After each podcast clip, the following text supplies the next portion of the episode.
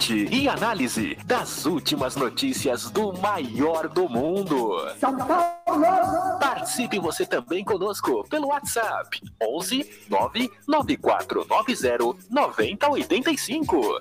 Tricolor em bate-papo.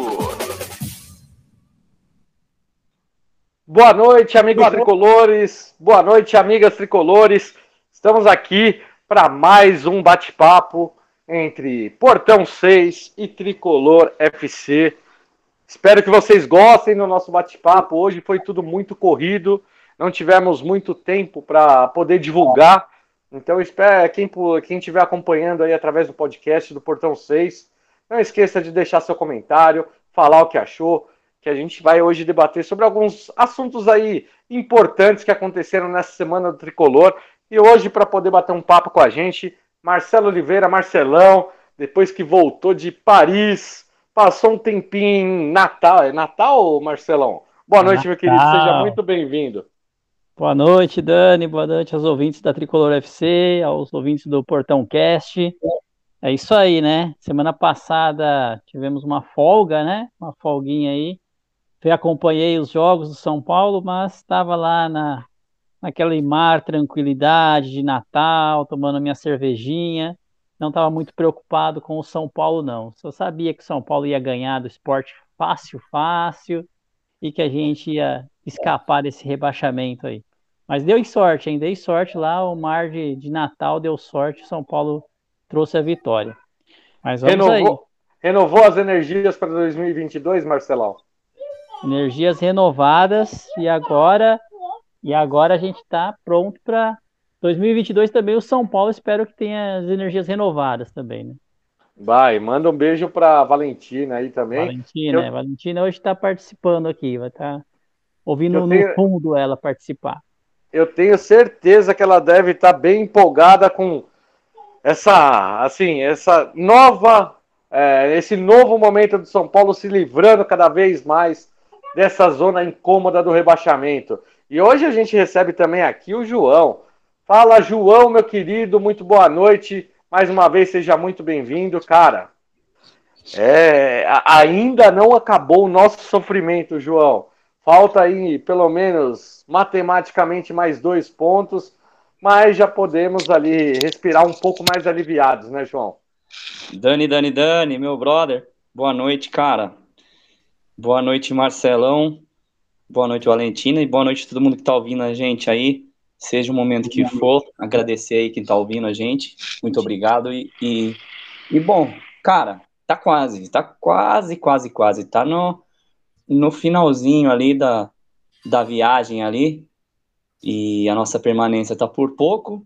Agora é só é, a gente vai falar, lógico, da próxima partida, que teoricamente pode ser é, jogar pá de cal em alguém, que a gente vai comentar daqui a pouquinho, mas o Calvário está chegando ao fim, né? Finalmente, o pesadelo já tá quase lá, estamos quase livre dele. Não, e eu, eu acho que o mais engraçado, a CBF, ela deve ter procurado uma forma de dar um pouquinho mais de emoção nesse final de, de campeonato brasileiro, porque ele está sendo decidido em doses homeopáticas, né? Quase todo dia estamos tendo os jogos da, da- do Campeonato Brasileiro e cada dia parece que tem um jogo importante definindo alguma posição. Ontem nós tivemos o Juventude, né, que acabou vencendo a partida dele e Marcelão matematicamente rebaixou o esporte. Então é um a menos, é uma vaga a menos.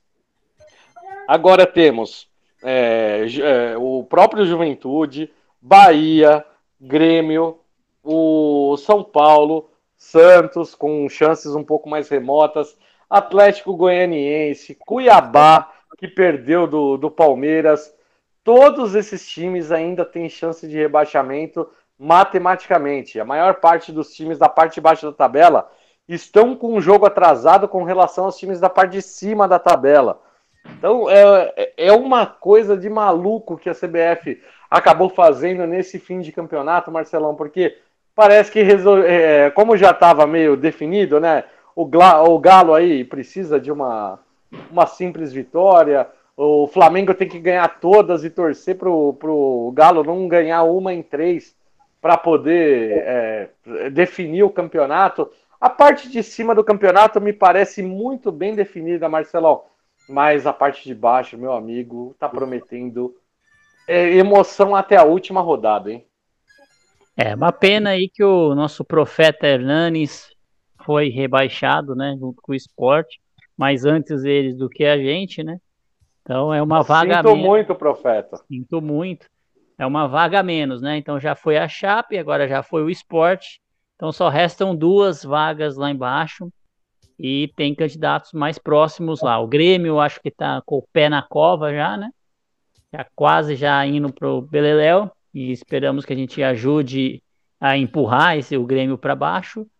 E aí vem Juventude, Bahia e outros times aí que próprio São Paulo, mas eu acho que o São o Santos, ele falou, né? Mas as chances são remotas aí para esses times, né? Eu acho que São Paulo e Santos já conseguem, acho que se escapar. Embora tenha todo esse problema aí dos jogos a menos, né? Jogos. É, tem isso.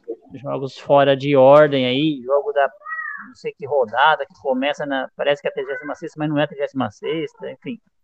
Vamos ver se eles acertam esses jogos que estão todos atrasados para chegar pelo menos nas duas últimas com chances iguais aí para todo mundo ou na última, não deixar para a última rodada, né, como geralmente acontece. Aí o pessoal fica atrasando o jogo, não quer começar, não quer entrar em campo.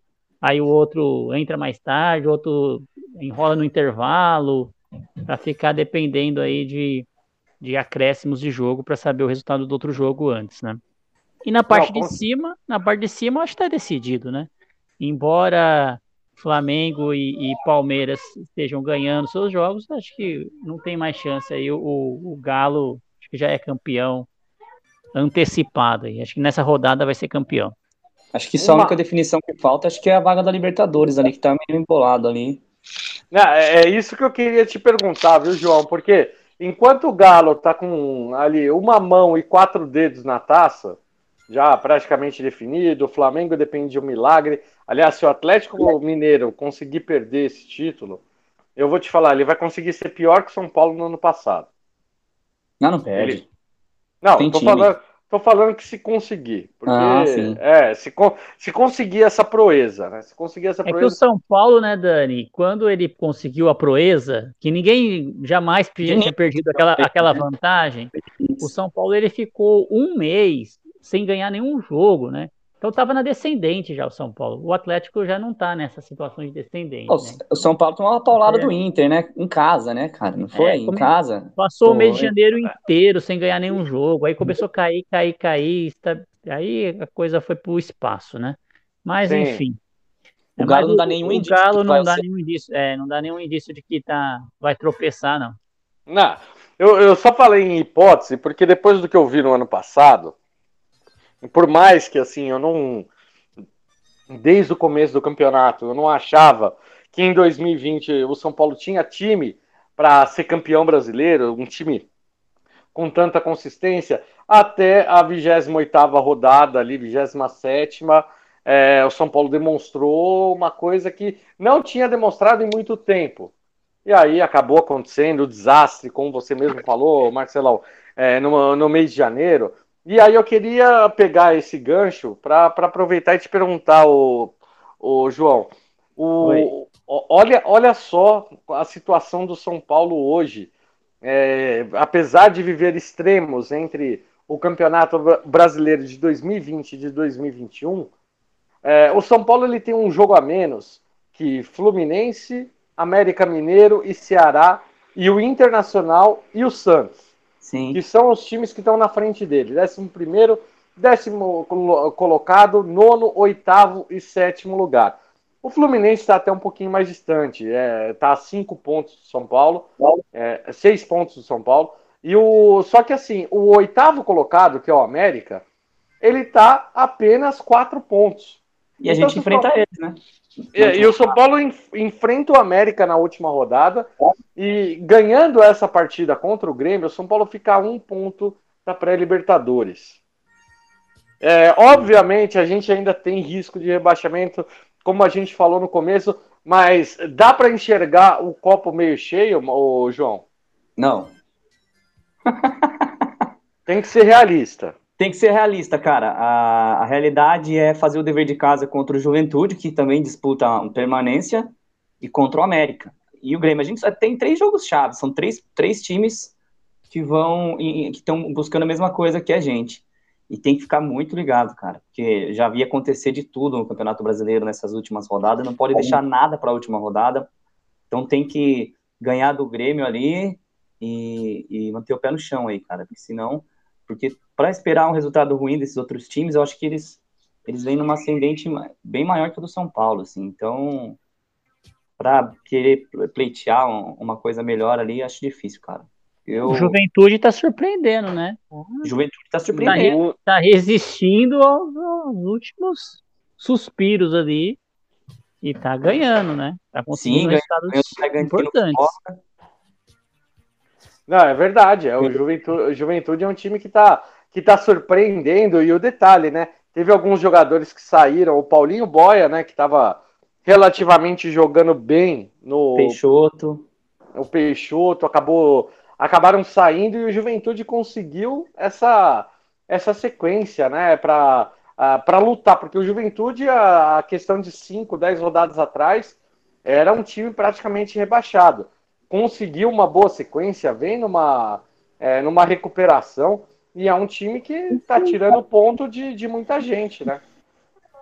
Pois é. Sim. Ô Dani, você me permite mandar um abraço aqui pro Caio Júlio Imazo, eu acho que esse é o sobrenome dele, tá? Se não for Caio, desculpa.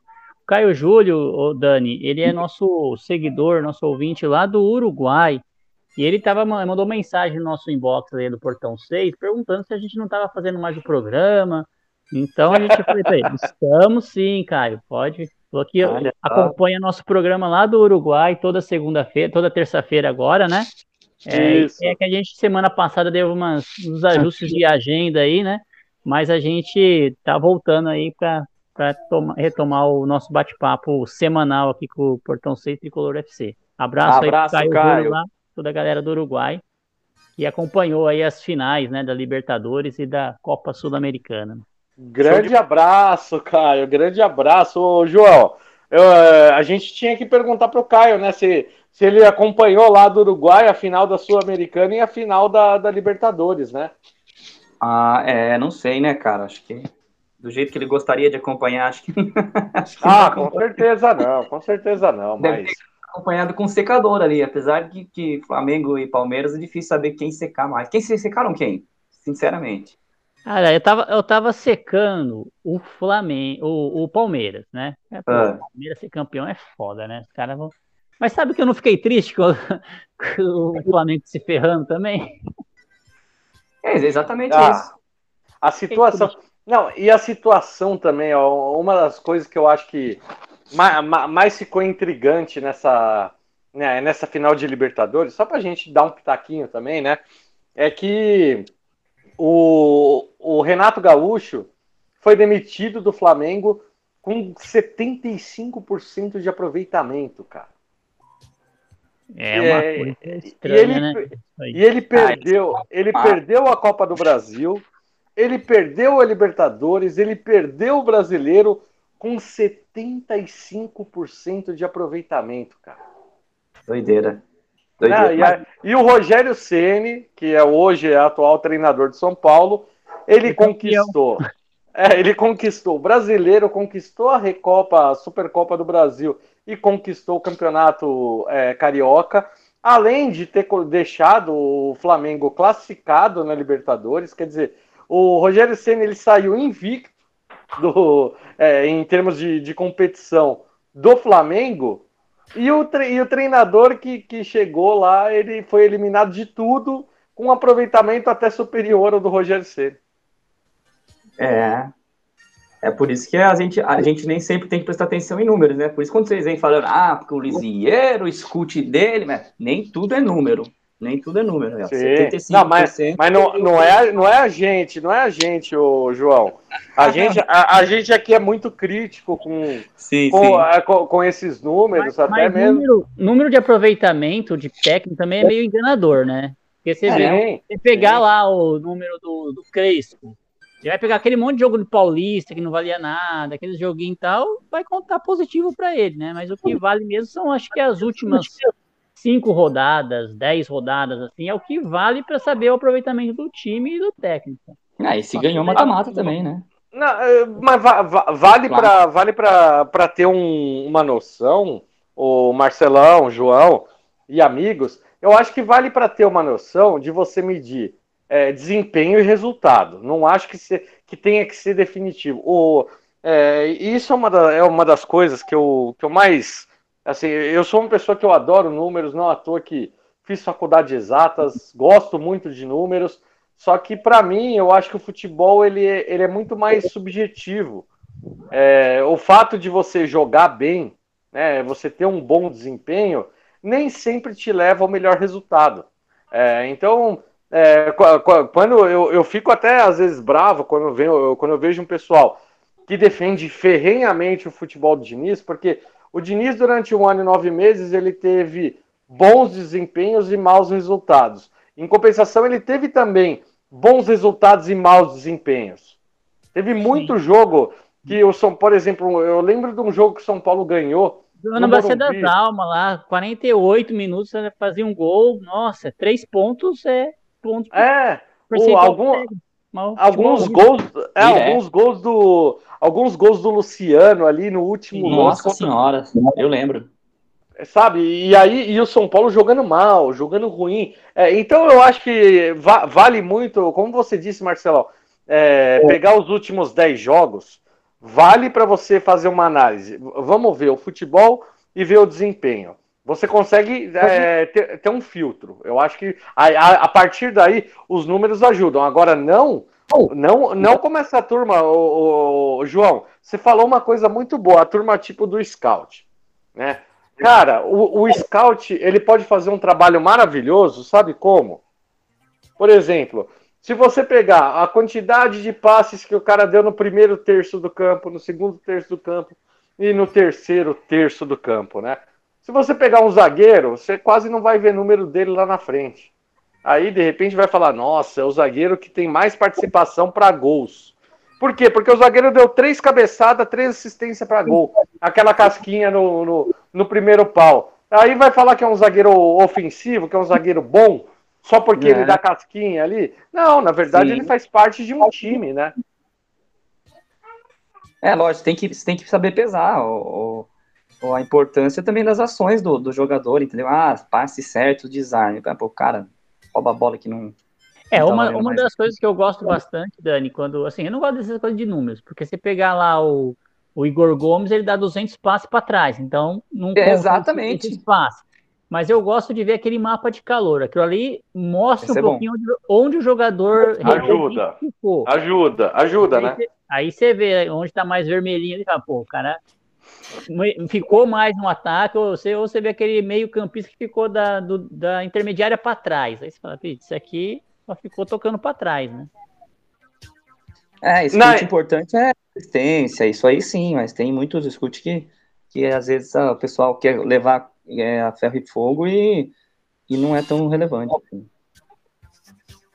Não, outro dia, o Marcelão, João, eu tava num, num debate ali num, num grupo com, com, com alguns amigos, né? E o pessoal tava citando muito a, a importância do Reinaldo. E eu acho que o Reinaldo ele é um jogador que ele participa muito do jogo. O Marcelo estava junto nesse, nessa conversa aí ou não? Ah, não, o Marcelo, o Marcelo tá no grupo também, mas eu acho que ele não participou uhum. tanto do, do debate. ele, ele deve ter visto depois, mas foi assim, o, o, por exemplo. Eu é... silenciei esse debate aí, viu, João? Silenciei, marquei lá, silenciei. não, porque teve, teve um defensor do Reinaldo que ele citou que o Reinaldo tinha números próximos a jogadores de Premier League. E, e aí eu, eu, eu, questionei, eu falei, mas como é que você está medindo isso, né? E aí sempre estava sendo usado, por exemplo, eu não lembro se era SofaScore ou outro aplicativo que que estava considerando o percentual de acerto nos cruzamentos, né? E que aí dizia que o Reinaldo tinha um aproveitamento próximo de 20% dos cruzamentos. E, e, e, eu questionei muito, muito esses números, né? Porque eu falei, como é que fica esses números? O Reinaldo, a última assistência dele que, que ele deu foi no jogo contra o Corinthians, se eu não me engano. Que foi o. É, e aí depois ele deu, uma, ele deu uma assistência contra o Sara. Só que se você pegar a quantidade de jogos que ele fez nesse período, a quantidade de cruzamentos que ele tentou, a quantidade de, de escanteios que ele cobrou, e se você fizer essa média para duas assistências, cara, eu acho que não, não chega a 8%. É, de você tentar. Você tentou em pelo menos ali 10 jogos, é, 130, 150 vezes cruzar, você dá duas assistências e o. Vamos supor, os jogadores perdem 3, 4 lances você aproveitou 5 de 150 lances ali, oportunidades, bolas cruzadas, bolas alçadas, passes. E aí tem até um negócio que eles chamam que é um, um o passe tenso. E aí eu, eu, eu perguntei o que seria um passe tenso, né? É, porque, assim, isso daí entra na estatística. É, São Paulo tá também. tá sempre tenso o passo dos caras, né? Os caras estão sempre. Sempre, tenso. eu falo, é o dia inteiro. Só que aí, aí, como é que eles consideram esse tal desse passe tenso? É o passe dado para frente no último terço do campo. Então, por exemplo, o passe para o lado e para trás, ele não é considerado. E é nesse ponto também que eu acho que o Reinaldo, é, ele tenta muito. Então, uma hora que ele acerta, vai sair uma assistência. Nossa, o Reinaldo deu uma assistência. Só que ele erra muito mais do que acerta. É, tem isso não- também. é. Às vezes, cruzamento certo não quer dizer que, que, que foi em condição da pessoa cabecear pro gol, né? Às vezes a pessoa é, cruza e o cara se mata para encostar na bola, a bola vai na lateral e conta como cruzamento certo. Então isso também é relativo, entendeu? Exato, no, no último jogo no Morumbi, o Reinaldo ele fez um cruzamento. O único cruzamento que ele acertou pro, Gra- pro Gabriel Sara, o Gabriel Sara estava impedido. O cara pega lá do outro lado da área, é cruzamento certo. É, não, É, é, São é. Paulo, como São Paulo é, foi pro jogador do São Paulo, mas foi pro, do- pro outro lado, né? O cara ficou Exato. lá pro outro lado. Cru- cruzou a área, perdeu tudo, aí, aí- aí conta como cruzamento certo porque não foi o adversário que cortou. É, é, por, é por isso que é, os números eles ajudam a gente a analisar um jogo. É, tem, às vezes tem muita gente que fala: Nossa, o cara fez uma partida absurda, mas meu, o cara deu dois toques, fez dois gols e virou o jogo 2 a 1 um. Quer dizer, o cara estava no lugar certo e na hora certa. Ele foi importante para a É. equipe? Importantíssimo. Só que. E o trabalho da equipe inteira? O trabalho da equipe inteira ele é desmoronado por conta do cara que fez só os dois gols? Pois é. Não, mas você tem que fazer Hum. uma análise completa aí. É, qualquer é, análise que a gente fizer, o São Paulo tá mal. Tá mal. tá mal, porque não passou. ano tá mal. O São Paulo não passou da 11 colocação nesse campeonato É. brasileiro. O campeonato inteiro. Caramba, cara. Não sabia dessa. Não passou nenhuma vez, né? Não chegou ao décimo lugar nesse campeonato. Nossa, é muito Na primeira, pouco. não, não apareceu na primeira metade da tela. Não apareceu na primeira. A gente não tá na primeira página. Em nenhum, em nenhum, nenhuma rodada do campeonato. Ah, E capaz de a é. gente ficar nessas três últimas e a gente conseguir ainda. Tem tanto time ruim aí que é capaz de a gente conseguir.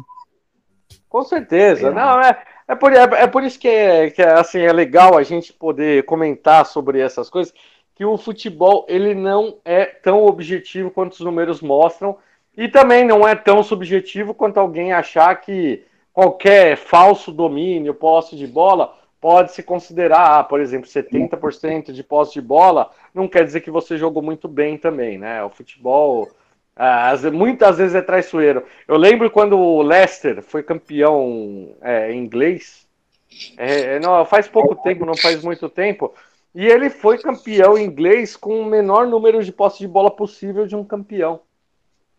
Um time totalmente reativo, só jogando no contra-ataque. Então o futebol ele é, do- é do- dos esportes mais empolgantes, ele é o menos preciso. Ele é o menos exato. É o que dá. é- é- é que eu- Exatamente. eu falo que é o mais democrático. Porque o futebol, ele dá a chance de um time com muito menos condição fazer um trabalho muito melhor, desde que tenha um bom trabalho, um conjunto, gestão.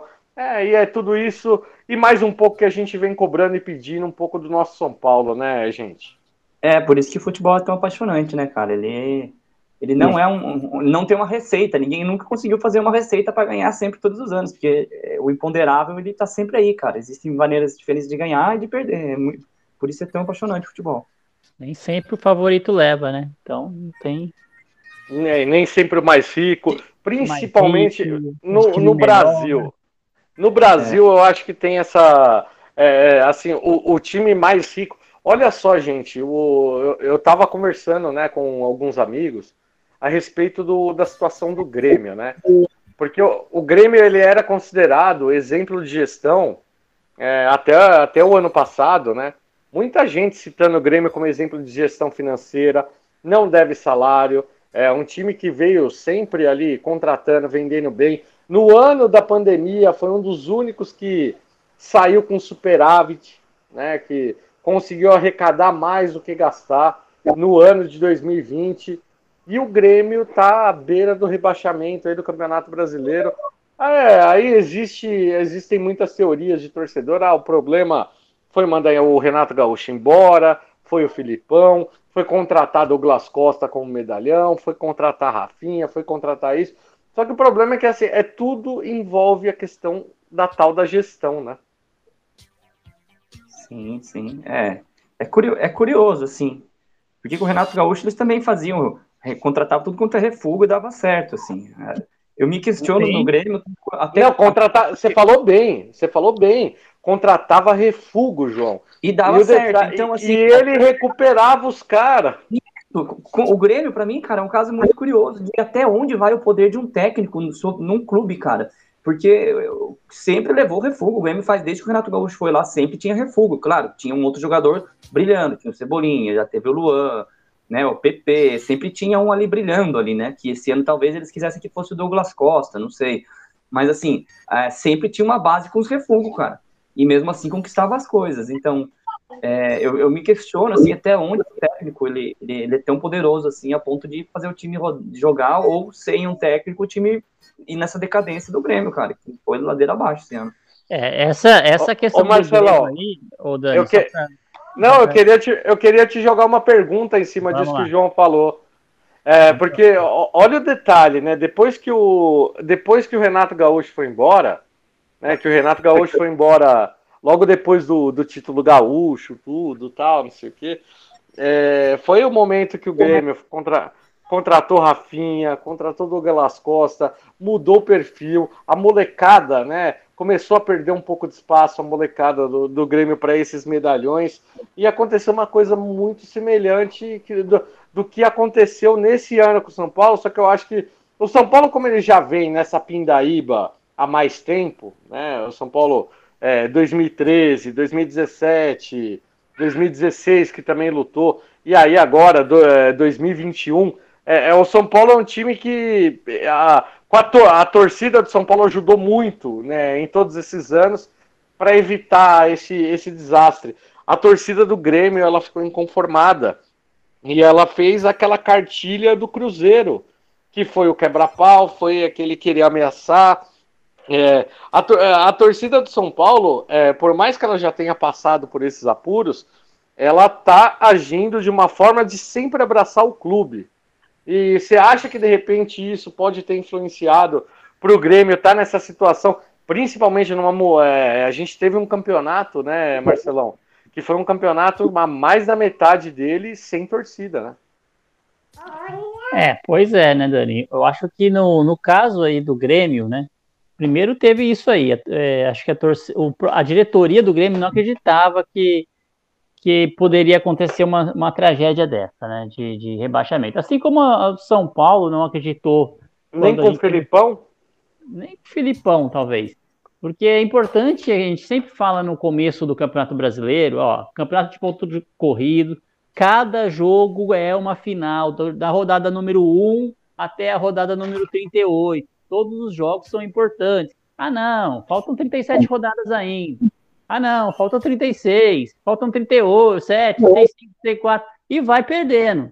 E, o, e o tempo vai passando. A hora que chega no momento é, do segundo turno, vira o turno, é muito difícil o time que está lá embaixo ter que recuperar, porque tem que recuperar de vários outros que estão na frente deles, né? Então é importante, acho que uma lição aí para que, que, a torcida do São Paulo já, já teve essa lição várias vezes, né, no campeonato de pontos corridos, é que a gente já lutou para fugir de rebaixamento outras vezes, é que a gente tem que atingir os 45 pontos rapidamente, né? Primeira coisa, né? É, a primeira coisa é atingir os tais 45 pontos e, e valorizar esses, esses, esses jogos em casa, ganhar os jogos em casa, é, tra tentar trazer pontos fora de casa, mas o que o problema do São Paulo também foi de muito empate, né? Não perdia, mas também não ganhava. Empatava, empatava, empatava. Então. É, isso me preocupa, cara. Isso foi muito preocupante para o São Paulo. É, mas, mas, você vê, Marcelão, eu tava, eu tava vendo aqui a tabela. O Grêmio, ele, ele empatou seis jogos no campeonato, mas ele perdeu um turno. Caramba, cara. É muita derrota, né? Cara, é, é, praticamente assim. É, ele perdeu de todos os times. Se, se for. Obviamente que teve algum time que o Grêmio não perdeu, um ou outro jogo. É, mas é, matematicamente, matematicamente ele perdeu de todo mundo. E aí em casa ele acabou perdendo o, o, os outros pontos, entendeu? É, e sem torcida é também, né? Torcida às vezes não, não ajudou, né? E a hora que, que foi já era muito tarde também, né? Então eu acho que o Grêmio aí, depois a gente vai entrar já daqui a pouco no, no nosso adversário, que é o próprio Grêmio, né? Mas eu acho que a coisa, a coisa já foi. A vaca já deitou. Agora, então, eu queria fazer vamos. É. Não, é que eu só queria, eu só queria falar a respeito do, do, dos próximos três jogos do São Paulo, porque você vê, o São Paulo no primeiro turno ele ganhou de 2 a 1 um do Grêmio é, no Morumbi, empatou 1 um a 1 um com o Juventude fora e empatou 0 a 0 com o América no Morumbi. Quer dizer, fez 5 pontos em 9. São Paulo precisa de dois pontos aí para matematicamente sair, ô João. É, e contra o Grêmio, eu acho que é um jogo. É, seria aquele jogo até para o São Paulo descontar aquela Copa do Brasil do ano passado, né? Eu não ah, ficaria nem um pouco triste. Tava pensando nisso. Eu pensei muito nisso, cara. Que é a hora de devolver, né? Pena que no Renato Gaúcho não vai cair junto, cara. Que daí seria, seria perfeito rebaixar ele junto. É, mas... Mas, já, mas já caiu do Flamengo. É, é né? Você vê como as coisas voltam, né? Fizeram gracinha. É, mas assim, é, você falou sobre os últimos, os próximos jogos do São Paulo, né? Isso. Eu acho. É, cara. Cara, se não fizer três pontos nos últimos próximos, nos próximos três jogos, cara, aí eu não sei mais, né? De um time que empatou tanto, não conseguir nem empatar com o Grêmio, Juventude e América, aí Aí, cara, São Paulo, é, os últimos três jogos contra o Grêmio, nos últimos três, é, dois brasileiros, né? Três brasileiros? Dois. O São Paulo não perde, né? É, foram duas vitórias e um empate. É, então, o São Paulo é oportunidade agora, né? Tem que aproveitar que o inimigo tá meio, tá meio tonto assim, para terminar de matar, né? Não pode dar chance. O São Paulo tem que ir para ganhar o jogo. Importa que você vai eliminar que vai ter briga lá, porque agora tá liberado torcida de novo lá, né? Justo no nosso é, jogo, liberaram a torcida de novo dentro do estádio bom, bom assunto, bom assunto, Marcelão. É, essa, solta essa notícia aí para a gente poder debater um pouquinho. Paulinho acabou de mandar aqui que tá na audiência, tá ouvindo a gente. Abraço, é. Paulinho. Aproveita e solta o WhatsApp aí também, Dani, pra galera mandar junto com o Paulinho. Abraço, Paulinho. Ó, galera, quem quiser participar, manda um WhatsApp pra gente pro 11 994 90 90 85. Repita. 11 994 90 90 85. Galera, participa, faz que nem o Paulinho, manda mensagem de texto, mensagem de voz. Estamos aqui falando com vocês. Paulinho tá mandando um abraço aí. E Paulinho, quero saber de você também. Estamos aqui no, no, no, debate, né? O, o Grêmio. É, conta aí, Marcelão, essa, essa história que parece que a CBF liberou torcida é. para o Grêmio. O que Rapaz, acontece, que história né? é essa? Todos estão sabendo aí que o Grêmio teve aquele jogo que o Grêmio foi contra o Palmeiras, né? Que houve a invasão do, do, do, jogo e o torcedor destruiu tudo, a cabine do VAR, que, quebrou tudo lá, né? E foi uma revolta geral no futebol, né? Todo mundo pressionando a, a punição ao Grêmio. E o Grêmio começou a jogar, foi preventivamente aí punido para ficar sem torcidas, já que a torcida que provocou, a torcida local, né, do time mandante, que provocou toda a confusão lá, invadiu a arena. E jogou contra o Inter, jogou é, contra o Inter sem torcida, né? Em, em, todo esse, em todo esse período aí, o Grêmio buscando liminares, buscando reverter a decisão no STJD, tal, até que finalmente marcaram aí o julgamento aí do STJD e fizeram uma punição exemplar para o Grêmio, né? Assim, você vai poder jogar com torcida agora a partir do jogo contra o São Paulo, mas o setor que deu o problema, você não vai poder receber torcida. Ai, ai. Então, resolveu o problema da. da puniu exemplarmente a torcida que invadiu o campo, né? Então, aquele ah. setor ali, aquela gradezinha onde vocês pularam a grade, ali não vai poder ter torcida. Mas o resto do campo inteiro vocês podem pôr a torcida, que aí não vai ter problema, né? É Olha, eles, deviam, eles podiam ter feito melhor que isso, né, Marcelo? Podiam ter colocado só a cadeira de quem tava, da cadeira só de quem é. pulou, né? Identifica o torcedor e bloqueia a cadeira deles, o resto permite, né? Era o justo, né, pô? Ou no mínimo, né? Ou no mínimo, tirar todo o setor inferior do, do estádio. Eu não sei nem como que é ali o, a organização da arena, mas ou limitar a quantidade de pessoas dentro do estádio, não sei, né? Ou fazer aquelas punições que nem é, quando a, a, nossa torcida organizada é, é, punida, né? Fala assim, não pode entrar com nenhuma coisa da torcida organizada. Aí tá todo mundo lá no mesmo lugar. Só que tá sem. Tá sem. Oh, o, o, o, o, Paulinho, o Paulinho tá dizendo aqui, ó, duas coisas, hein? É o mesmo árbitro que, que vai apitar o jogo Sabe, do né? São Paulo e Grêmio, vai ser o árbitro que vai apitar, que, que apitou aquele jogo fatídico contra o Palmeiras. Nossa, é.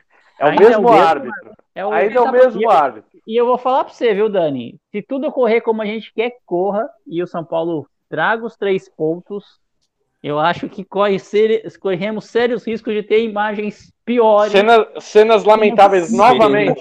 Novamente, com o mesmo árbitro ainda. Viu? E eu, uma, uma coisa que eu queria. O GE fez um levantamento de, de mudanças, né? Da decisão após a consulta do VAR. Não sei se vocês chegaram a ver uma tabelinha que o GE fez dos times da Série A. Vocês chegaram Sim. a ver ou não? Sim. Adivinha quem foi o time que teve mais, quem foi mais prejudicado com mudança do VAR? Conta para mim. Teve mais mudança Flamengo. contra. Flamengo. O mais prejudicado, hein? Ah, mais prejudicado fomos nós.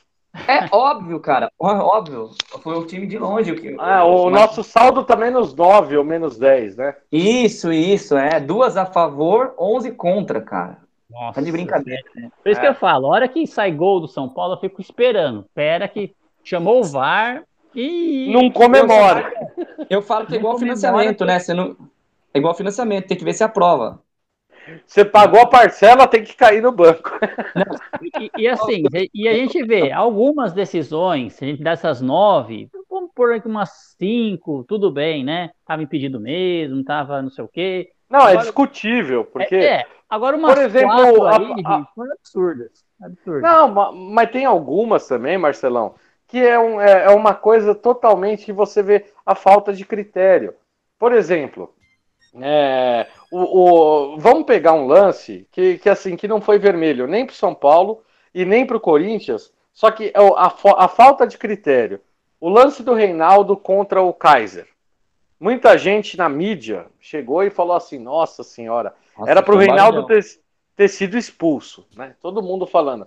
Reinaldo tinha é. que ser expulso, ele foi lá, ele tirou o jogador de campo. Aí acontece na próxima rodada o mesmo lance do Jô contra o próprio Atlético Paranaense. O juiz deu falta no Jô, o VAR não chamou, né, um verdadeiro pisão, um, esmagou o tornozelo do jogador do igualzinho é, o lance. E o que, que a mídia repercutiu? Não repercutiu nada. É, cotovelada Descer... no Vinícius também, cara. Nada. Não, e, o lan... e o lance do Nestor contra o Juventude, que ele encosta ali, foi sem querer, era um lance para amarelo, claro. Foi expulso direto. Depois outro lance contra o São Paulo. O jogador ele toma uma pisada ali na cabeça e não é expulso. Então, a falta de critério, é, assim, a gente reclama e fala disso, mas é sempre para justificar o quê? A arbitragem é muito ruim, é muito despreparada. E é, o VAR, sei, né, Dani? Assim, acho que o VAR ele tem, ele tem que. Vamos ver que se no ano que vem vai evoluir um pouco. Mudou lá, o Gaciba saiu, vai mudar um pouco o conceito lá. Porque eles interferem muito no, no jogo. Eles não podem interferir. Por exemplo, se o juiz lá deu é, teve um lance na área, o juiz viu que houve um contato e não deu pênalti, não tem que ficar chamando o juiz um milhão de vezes. Não, você viu? Você viu que teve contato? Eu vi que teve contato. Beleza, então não deu essa decisão de campo. A mesma coisa é cartão. Você viu o lance ontem? Você viu o lance ontem do, é, do Cuiabá? Você viu o contato, juiz? Vi. Não deu é amarelo, é amarelo, cara. O vermelho, para chamar o VAR, chamar para dar um vermelho, é o cara assim, o Luiz não tá vendo. Aí fora do lance, o cara deu um chute no cara lá, beleza, aí chama para dar o vermelho direto. Mas não toda é hora isso. tem que interferir no, no jogo, é muito. É, é, é na, na, verdade, ele não, o VAR, ele não tem que, ele tem que auxiliar o juiz num lance que ele não viu. Porque a decisão de campo sempre tem que ser respeitada. Então, por exemplo, o árbitro não viu uma agressão. Ou então o árbitro, é, no ângulo que ele estava, ele não conseguiu ver. Olha só, ontem no jogo contra é, Cuiabá e Palmeiras, o jogo estava pegadíssimo, né? Tava muito disputado. O Cuiabá estava perdendo de 2 a 0 diminuiu para 2 a 1 E aí teve um lance dentro da área do Palmeiras que o juiz estava de frente para o lance. Ele estava de frente, não tinha ninguém na frente.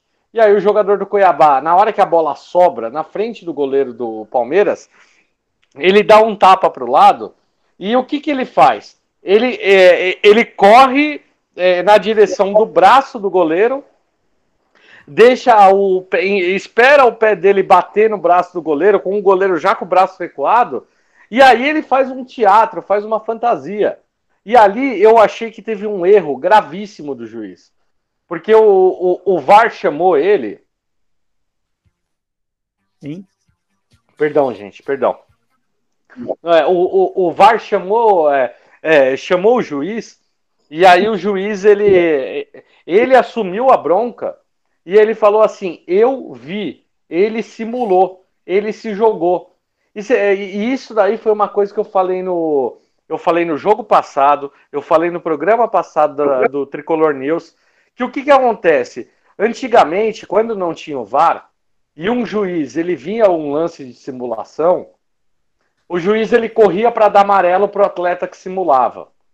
Com o VAR, o que, que eu esperava? Eu esperava, eu falo eu como Daniel, eu esperava da, da arbitragem. Bom, ficou comprovado que esse cara tentou enganar a arbitragem.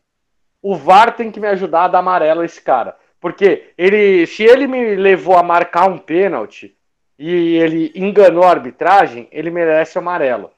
Com o VAR, Acabou o amarelo por simulação, gente. Acabou. Acabou mesmo, não tem mais. Não tem mais, ama... não tem mais amarelo por simular uma agressão. Não tem mais amarelo. Pra... Tipo, o cara é, bate com o cotovelo no peito. O cara leva a, cara, a mão na cara. Aquele cara... lance do, do Daverson lá, que o juiz tocou nele, ele quase caiu, já era pro Nossa, ter chamado, ó. Juiz, ó, tá simulando ali, amarelo pra ele na hora. Tá simulando, exatamente. É simulação, gente.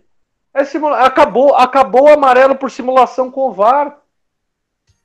Mas é que também tem umas coisas, por exemplo, é, invasão de área, invasão de, de é, bola na linha da, da cobrança, tem coisas que é meio que de épocas, eu acho, assim, sei lá. Teve coisas já que eles eram muito mais criteriosos, umas épocas o pessoal ficava, marcava muito isso, depois parou. E simulação também, cara, também é porque os caras não podiam fazer nada de simulação que tomava. Agora parece que os caras fazem, não tá nem aí. E os seis segundos do goleiro? Quem marca, quem marca Lembra? mais? Nem tinha isso. Teve uma hum. época também que marcava muito isso, muito. Ninguém marca mais. Ó. Então, mais. O goleiro segura a bola, acho que 10 segundos para mais e. Ele cai, enrola. Cai, tira Só se a, a torcida chiar, daí o juiz faz alguma coisa. Não, mas às vezes nem se a torcida chia, o João. Porque às é. vezes se a torcida começa a chiar, você sabe o que o goleiro faz? Ó, eu, eu vejo, por exemplo, ontem no, no jogo contra no jogo do Juventude. Cara, é, pelo menos no segundo tempo, deve ter ficado ali uns 30 minutos o jogo parado de tanto jogador que caía. E aí o jogador ele cai, ai, tô sentindo o joelho, vai lá pro lado de fora, aí volta. Ah, não sei o que, tô com dor no cotovelo, vai lá e volta. Aí quando o goleiro cai, para o jogo imediatamente, porque goleiro não pode ficar fora do jogo. E aí fica um minuto, dois minutos, três minutos. E não existe punição para isso. Não existe acréscimo, não, não se acrescenta. por mais que tenha aumentado um pouco aí o, o tempo de acréscimo, nada recupera o tempo de bola parado. Pois é. E mesmo no acréscimo, aí os caras fazem a simulação, a hora que o Luiz levanta a placa, eles caem de novo. Aí, aí faz, sub, faz, faz mais 10 substituições também, e não é mais acrescido depois. Então, ah, é, o, o, o VAR, é, em algum momento, ele deveria servir para ajudar, para auxiliar. E pelo contrário, a gente criou uma comissão nova que muita gente já denunciou, até repórter já comentou, que espera a decisão da tal da central do apito para ver se foi correto, se não foi correto, se é pênalti, se não é pênalti. E agora Sim. a CBF está divulgando, né, depois dos jogos, o áudio da. da, da... No finalzinho do campeonato, final, né? É. Só que eu assim, comentar... se eu ouvir esse áudio, meu, mas que bagunça que é esse, esse ar, viu?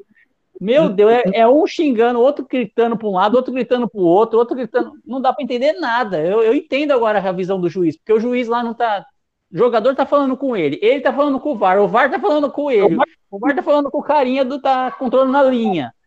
Pô, meu, tem que ter silêncio no Não só isso, a questão disso também é como é que vai ficar quando for comprovado que foi uma imperícia total dos caras, erro do VAR. O quem que vai ser punido? E o time que for lesado, que nem foi o caso do São Paulo, que os caras não sabiam de quem era o meião. Pô, você tá trabalhando no jogo, você não sabe cor do meião, de que time que é, cara contra o jogo do Fortaleza. E os caras têm tempo, hein? E os caras têm tempo, hein? Isso é um absurdo, isso beira o amadorismo, cara. Isso beira o amadorismo. Já que vai divulgar o áudio, eu espero que a divulgação do áudio também seja feita retratações é, a respeito dos erros dos caras. Senão não adianta nada se divulgar o áudio e ficar só mostrando que os caras erraram, cara. Não adianta nada. Alguma coisa tem que ser revista nisso, entendeu? Não adianta nada você põe lá o áudio, nossa, puto, o VAR errou. E aí? Então não precisa do áudio. Tem que ter alguma coisa aí, que nem o São Paulo sendo prejudicado aí em outro jogo também, cara. É, e... eles querem colocar não, o áudio já... para falar que não houve interferência no erro. Assim, é, ninguém interferiu para eles errarem, eles erraram sozinhos mesmo. É isso que eles querem. É. Erraram porque são ruins. Erraram porque são é ruins. Cara, Ninguém antes era porque não tinha TV, agora tem TV, os caras têm replay, os caras conseguem parar e voltar, e mesmo assim os caras erram, meu. Não, e detalhe, né? Lá no, lá no, por exemplo, eu vejo que o melhor, o melhor lugar que eu que eu, dos campeonatos que eu gosto de assistir é na Premier League. Pô, na, os caras chegam na Premier League, cara, em questão de 40 segundos o lance está decidido, com o placar eletrônico do estádio, é, dizendo uhum. momento a momento a, as atitudes. Ó, o que, estão... que eles estão lá? Por que, que não libera na hora ao vivo lá o que eles estão fazendo, as linhas que eles estão traçando? Porque é, tem que exatamente. ter segredo dessa liberação aí. Exato, a hora que você vê lá que eles estão traçando uma linha lá, fala, opa, eles estão vendo impedimento. A hora que você vê lá que eles estão num lance de falta, ó, estão vendo que foi bola na mão. Não precisa nem, nem perguntar o que eles estão vendo, né? Não, e, a Premier, e a Premier League já mudou a, a, a, regra do VAR nesse ano, que eles, tirar, ele, eles tiraram o benefício da, da linha, né? Ah, se a linha está mais próxima disso, mais próxima daquilo, eles botaram uma métrica ali que, por exemplo, meio centímetro para cá ou para lá, o lance é para gol. Quer dizer, você não tem que, você não tem que beneficiar o infrator.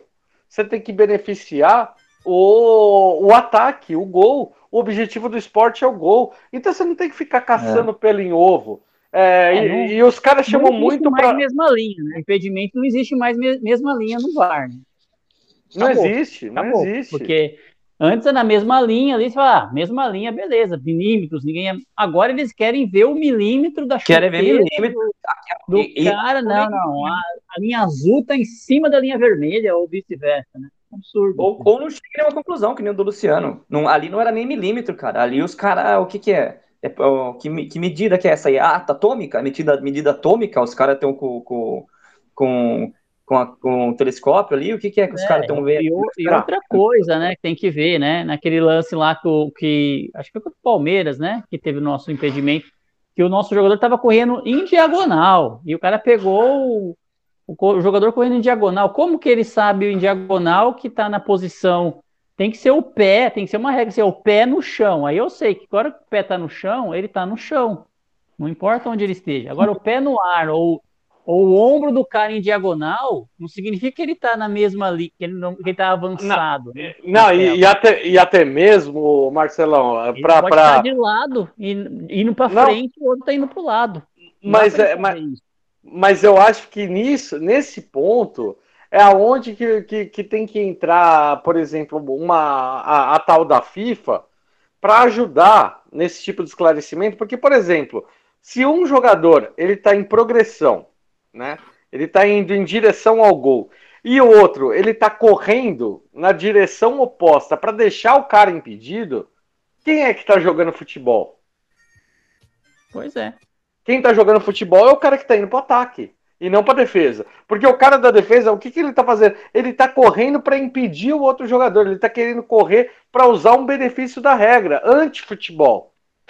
Entendeu? É, é, em compensação, se você pega um jogador que às vezes ele tá atrás da linha da bola, mas ele tá projetando, ele tá com o pé se ajeitando, correndo antes, e aí vai pegar a comparação do ombro do cara com o pé do outro, e aí o cara tá com um ombro na frente, só que ele tá saindo atrás no lance, o cara é marcado impedimento. Sim. Tem que ser no, no, no, no pé, né? Pé com pé, e acabou. Ou Eu- pé com pé, ou então você, ou então você acabar com, com, com esse lance de, de quando você, é, por exemplo, é, você vai medir essa linha, tem que ser um impedimento claro. Porque, por exemplo, ah, o, o jogador ele se aproveitou do, da, da situação de impedimento, né? Quando um cara, por exemplo, é, ele pega um rebote do goleiro e ele tá muito à frente do zagueiro. Aí, aí eu acho que tudo bem. Agora, é, que nem teve, teve um. O Palmeiras reclamou ali recentemente ah, do que, que dois gols foram validados é, por, por, por o jogador estar em uma posição de impedimento e o Palmeiras não citou o lance do Miranda. Que falaram que o Miranda atrapalhou num gol Um absurdo isso. ali. É, e, e que assim, e aí o Palmeiras não lembrou, né? Na hora de fazer reclamação a favor deles, tudo bem. Por que, que não bota o lance? Por que, que não bota o lance que deveria ter sido o gol que foi anulado também? É fácil reclamar só quando você é prejudicado, né, Palmeiras? Sim, com certeza. Então, É, porque- muito E fácil. tudo isso é por causa da que a gente já falou, né, Dani? Falta de critério, a CBF não tem critério, Falta de pra- os árbitros não tem critério, cada jogo é um critério e o VAR tá interferindo muito nesse, nesses jogos. E, e, e para completar, Marcelão, a gente só falou muito disso, só falou muito disso, por quê? Porque o próximo árbitro é, que vai apitar amanhã São Paulo e Grêmio é o mesmo árbitro do jogo Palmeiras e, e Grêmio, onde ele não relatou muita coisa da confusão que aconteceu pós-jogo na súmula. É, e é o mesmo árbitro que vai habitar no mesmo estádio contra um time paulista, numa situação muito pior, né? É uma, uma situação de agora de vida ou morte para o Grêmio. Então, é, e o detalhe de tantos erros, como o João citou, foram um saldo de nove é, decisões do VAR tomadas contra o São Paulo, é, 11, ó, de 11 lances analisados, duas a favor, nove contra o São Paulo. Então você vê a falta de critério, tamanho absurdo. E a gente citou aqui alguns casos, falamos em alguns casos, exatamente por quê? Porque isso decide campeonato. O Grêmio, de repente, pode estar reclamando de alguns lances, decide campeonato. O São Paulo está nessa situação, podia estar hoje no G6, talvez. De, se você pega cinco, seis pontos aí que, que o São Paulo poderia ter conquistado a mais. Mas é, infelizmente, são coisas que acontecem. Vamos falar um pouquinho de dentro do campo. São Paulo vai enfrentar o, o Grêmio com a- amanhã. E, João, queria saber a sua opinião a respeito dessa partida que, cara, o Rogério Ceni ele vai ter que assim, manter o time ligado de uma forma a fazer uma coisa quase que inédita, né? Porque é difícil o São Paulo é, conseguir emendar duas vitórias seguidas nesse Campeonato Brasileiro, uma coisa raríssima.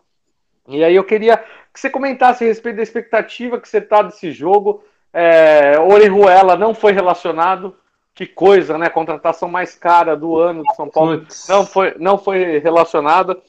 E aí o São Paulo provavelmente vai com Igor Vinícius na lateral direita. E Luan vai ter. Volta.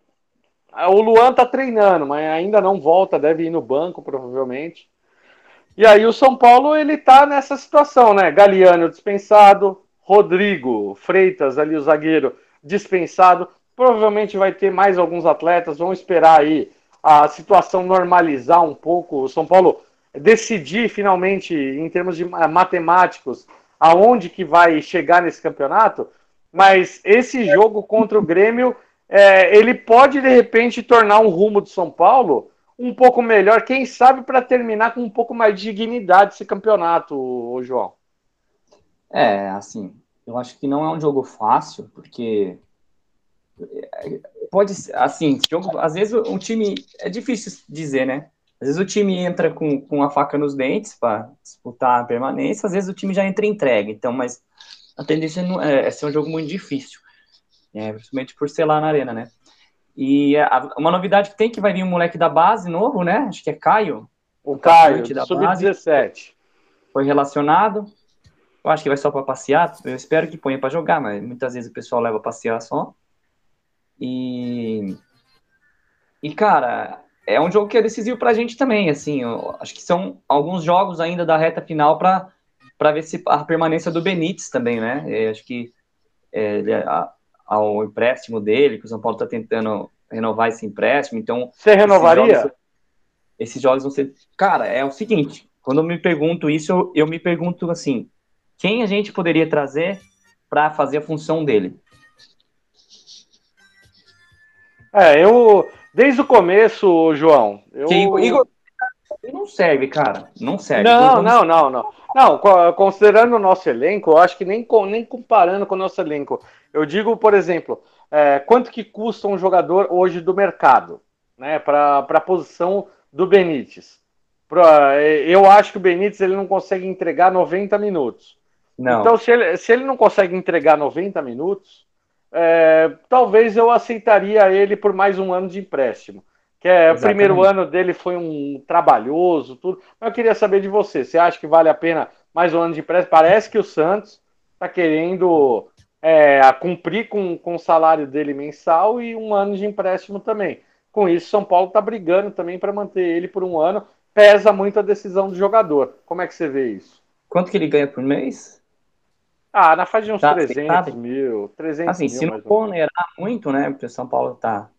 Já já a gente vai falar dessas dívidas e essas coisas, não sei. Mas. Vamos é, falar no finalzinho agora. Se não for pesar para o São Paulo, é um jogador para compor elenco ali, eu, por empréstimo, assim, se não, se não for gastar muito, eu até mandaria, assim, porque é um jogador que ele tem a qualidade dele, cara. Ele não, não é um inútil, assim, entendeu? Ele foi decisivo nos últimos jogos, ele deu assistência contra o esporte, então, assim, ele tem a qualidade dele. Fez um golaço contra o Fortaleza. Ele muda, ele muda o panorama de ele jogo. Muda, porém, ele não é uma espinha dorsal de um time, entendeu? Ele não, não, é uma espinha dorsal de um time, você não conta com ele. Você tem ele, você tem o advento do Benítez. Vou usar o Benítez. Opa! Tanto que Agora, o Rogério já fala, né? vou colocar ele no segundo tempo para aproveitar que os caras estão cansados para ele poder jogar de igual para igual. Eu gostei, eu, eu gostei dessa falando. Eu gostei dessa, dessa, declaração do Rogério, gente. Eu gostei, eu querer, gostei. Né? Não, eu gostei porque o Rogério, é, assim, é, se tem uma coisa é, que eu acho que o Rogério mudou um pouco da primeira passagem dele para a segunda passagem, é que, por exemplo, assim, ele parou de ele parou de defender tudo e a todos dentro de São Paulo. Ele está solta, ele tá soltando muita bomba na culpa que não é dele. Ele está ele tá finalmente é, dando nome aos bois, sabe? Por exemplo, ah, o, o caso do Benítez foi um caso maravilhoso. Que ele falou, é, gente, eu, o cara se ele demonstrar para mim nos treinamentos que ele tem condição de jogar o jogo inteiro, eu sou obrigado a escalar ele. Ele não tá fazendo isso. Então hoje ele me obriga a colocar ele por 30 minutos. E aí eu tava até discutindo com o Daniel Campos, lá do Resenha. Pô, um abraço, Dani. Pô, gente boa pra caramba. Cara, um abraço, eu, pre... eu prefiro o. Assim, é, ter o Benítez por 30 minutos, uma substituição certa, sabendo que ele vai entregar nesses 30 minutos, do que, por exemplo, o Igor Gomes.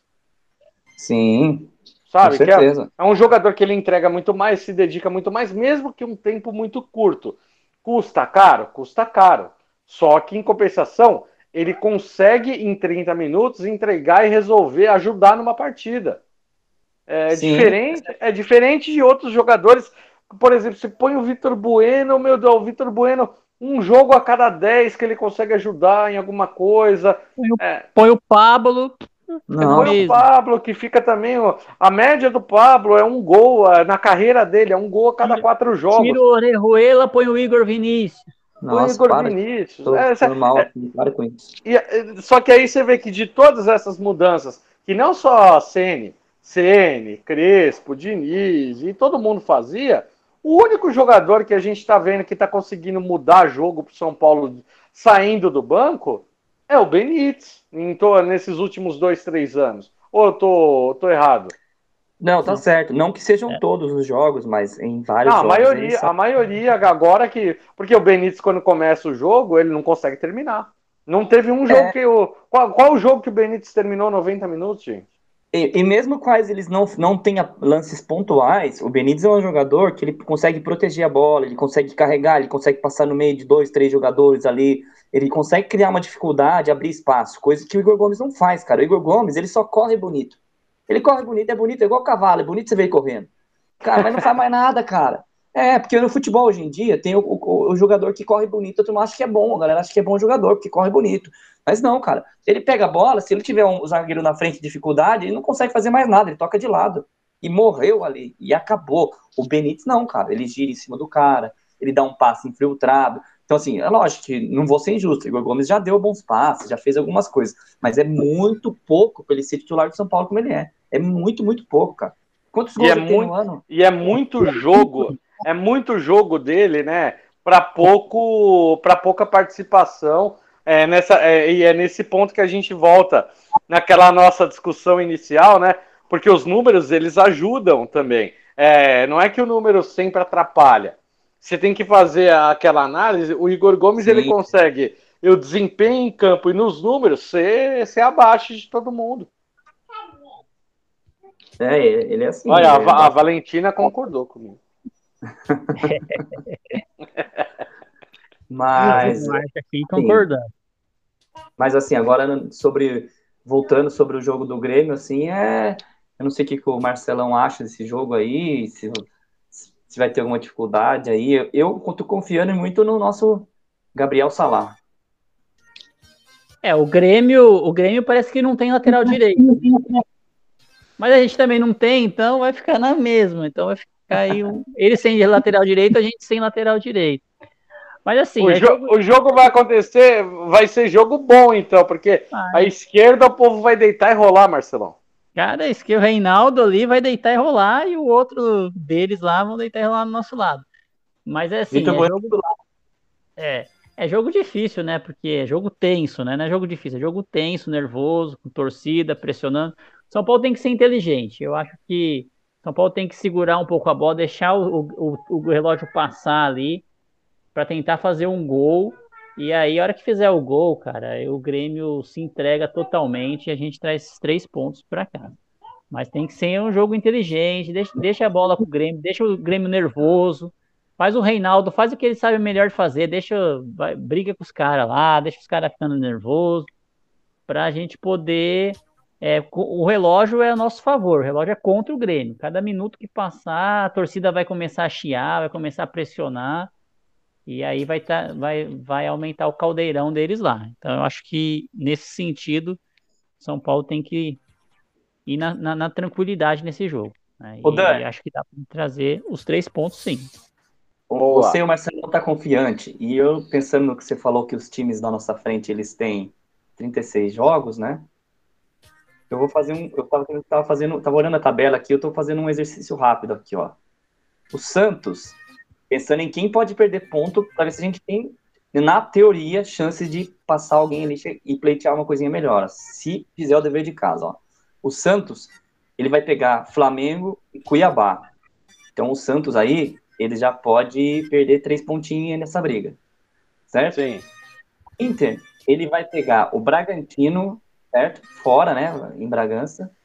E o Atlético Goianiense. Atlético Goianiense e Bragantino também pode perder três pontinhos. Sim, porque o Atlético Goianiense está lutando para não cair ainda. Exatamente. O Ceará, o Vozão, ele vai pegar, é, deixa eu ver quem, o América e o Palmeiras, certo? Sim. Não sei se o Palmeiras vai poupar, vai dar férias, sei lá, para os caras na última rodada, já não sei. Ah, o, o, Palme o, Palmeiras, já deu tá... férias ontem, meu. Já É, deu é. férias ontem e Deu ganhou ontem três. É, Deu então, férias ontem e ganhou de três. Então a molecada tá querendo mostrar serviço. O América pega o próprio Ceará e a gente, que é um confronto direto. Certo? O Flusão, acho que até o Flu dá para chegar, né? Dá para chegar a 54 pontos. É, o, é, o, Flu, o Flu tá com, tá com 51, 51, já, né? 51. São Paulo teria E que ganhar os três. É, eu tô sonhando aqui, cara. Tô sonhando, tô. tô, tô empolgou. Só por falar É, em o ganhar, né, o, João e Dani? O não perde, o Flu não perde. Deixa eu só falar um detalhe aí, né? O São Paulo foi, foi divulgado aí, acho que, o, acho que o jornalista divulgou aí o, o- a premiação pro Brasileirão, né? O líder, o, o primeiro colocado vai ganhar 33 milhões. O São Paulo hoje, só pra gente ter uma noção, na posição que tá é, 12 lugar, tá ganhando, vai ganhar apenas 14 milhões de premiação. E só para ter uma noção, o oitavo lugar já ganha 21 milhões. Então são 7 milhões de diferença se o São Paulo conseguir chegar em Mais a- lugar. Mais a premiação de participar da Libertadores, que é maior Mais do que a Sul-Americana. De participar da Libertadores. Então, você vê a- é, quatro posições aí que a gente está disputando, essas quatro posições, elas são importantíssimas financeiramente para o São Paulo. Porque além de ganhar uma premiação maior, a gente vai ganhar uma, uma possibilidade de disputar mais lá no, no, no futuro, lá o, a Libertadores, né? Não, não, e, e até tem um, um caso, o João, Marcelo, e ouvintes ali, é porque tem muita gente que fala uma coisa que eu concordo, que é, por exemplo, ah, é muito mais fácil para o São Paulo hoje disputar a, a Sul-Americana para, de repente, num ano de reconstrução, ter chance de título do que necessariamente a Verdade. Libertadores, né? É E, verdade. eu concordo, e eu concordo com isso, porém, é, se o São Paulo for para Libertadores, ficar em terceiro no grupo e ir para a Sul-Americana, é, ele, ele recebe muito mais. Ele ganha, ele ganha a participação da Libertadores e ainda disputa a Sul-Americana. Então, eu acho que, e detalhe, umas oitavas de final da Libertadores, caso o time engrene, caso é, funcione, porque, por exemplo, 2016 foi um ano que o São Paulo sofreu demais, porém ele conseguiu chegar até a semifinal da Libertadores. Então, é, eu, eu, eu nunca vejo, assim, por mais que o time não esteja no melhor dos momentos, disputar uma Copa Libertadores é bom financeiramente e pode ser que o time engrene, que o time consiga abraçar esse tipo de, de, de causa para conseguir ter, ter um ano muito melhor financeiramente. É, então, eu, eu, eu vejo muito melhor a gente pegar um oitavo lugar, pré-Libertadores, e tentar ir para a fase de grupos, do que necessariamente você terminar em 12, 13 terceiro, que você vai para um mata-mata também da, da Copa Sul-Americana, onde só vai classificar um. Né? A Copa Sul-Americana hoje ela disputa uma fase de grupos que só o líder da, da fase de grupos é que se classifica para o mata-mata. Então, é uma competição que acaba se tornando um pouco mais difícil do que a própria Libertadores, que um terceiro lugar ainda dá chance para a Sul-Americana. E outro, o. São, Paulo, o São Paulo precisa de dinheiro agora, não precisa. é, essa Sim. ilusão de O títulos não é, título é, difícil. é muito difícil, É, né? talvez, talvez o Bido Paulista é o mais próximo dos, dos títulos ali. Se jogar aí, se, for, se o Palmeiras não jogar seriamente como jogou esse, é, esse ano, né? Que o Palmeiras, é, o Abelão, olha, vou te falar uma coisa: tem muito torcedor de São Paulo que agradece o Abelão. Aliviou no rebaixamento e, e, e garantiu o nosso Paulista esse ano. É, no Paulista eu não sei se garantiu, não, mas no, no, no, último jogo aí deu uma aliviada mesmo. É, não sei. Assim, é, é um bom raciocínio. Tem que ver também se o São Paulo vai, vai, vai ter pretensão de montar alguma coisa ano que vem, né? Vai querer montar um elenco sério, vai ter um trabalho sério pro Ceni, como é que vai ser isso daí? Ou vai ser como foram alguns anos atrás, que é o, o famoso é o que tem para hoje. Faz aí o que der para fazer com o que você tem aí. Tá, então, então você, to, você tocou num assunto bom, João, que é para a gente poder encerrar aqui esse, esse nosso programa. E eu acho que cabe muito a discussão, que a gente já vem falando há muito tempo. E aí, uma coisa que o, o torcedor sempre cobrou muito foi a questão dos balancetes trimestrais, né, Marcelão? Pois é. E aí, e aí o São Paulo divulgou aí alguma coisa em termos de números, em termos de balanço, que apontou aí um déficit é, de esportes, por exemplo, como basquete, que está deficitário no, no Clube de São Paulo, já foi em 2020 deficitário. 2021 apontou de novo o déficit mesmo com o título é, do, do Campeonato Paulista de Basquete. E foi uma coisa, olha só que coisa é, é, inédita, né? Do, de tudo que a gente tem visto o Conselho Financeiro de São Paulo, ali, o pessoal do, é, que debate as finanças do clube, alertou para um, assim, para é, um, uma ressalva em cima de, de, desse esporte, é, que disse que todo mundo comemora o título, mas vê com muita preocupação que os números não fecharam. E isso é um alerta que a gente vem fazendo há muito tempo, desde que o basquete foi criado, é muito legal a gente ter outros basquetes no clube desde que eles se sustentem. Então, foi um primeiro ponto apontado. E o segundo ponto apontado, Marcelo, que eu acho que para mim é o mais grave é, desse número, é que apontou 65 milhões de déficit é, do, do, do, número do futebol. E você sabe qual é a coisa mais grave em cima disso? A coisa mais grave é que esse ano ele foi um ano inédito na história do São Paulo, onde ele teve a premiação do Campeonato Brasileiro de 2020 e 2021 juntos. Então, quer dizer, é, o São Paulo ele vai conseguir diminuir esse, esse valor de acordo com a colocação que ele ficar no final desse Campeonato Brasileiro. Por isso, tamanha a importância do São Paulo tentar alcançar é, décimo, nono, oitavo, sétimo, sexto, seja lá qual for a posição que ele consiga alcançar, é, é necessário é, gigantescamente. Só que o São Paulo contou com 175 milhões de reais em termos de venda. E aí entra todo aquilo que a gente vem debatendo durante vários anos e durante vários meses, que é a questão da tal da transparência onde jogador, por exemplo, o caso daquele atleta Denner, que tinha vínculo com São Paulo, ele foi anunciado por 5 milhões de euros à venda pela imprensa, por jornalistas que cobrem o clube. E aí, de repente, Belmonte vem numa live e fala que São Paulo vai receber 800 mil reais pela transferência de jogador. Então, olha a, a, a 800 mil euros. Então, olha a diferença. Vamos fazer aí arredondando de 1 milhão de euros para 4 milhões de para 5 milhões de euros, é, a diferença de 4 milhões de euros hoje são 25 milhões de reais. Né? Numa, num déficit que São Paulo tem de 65 milhões, cara, é quase metade da dívida de uma diferença de uma transferência de jogador. E aí o São Paulo vendeu um monte de atleta, vendeu o Brenner no começo do ano.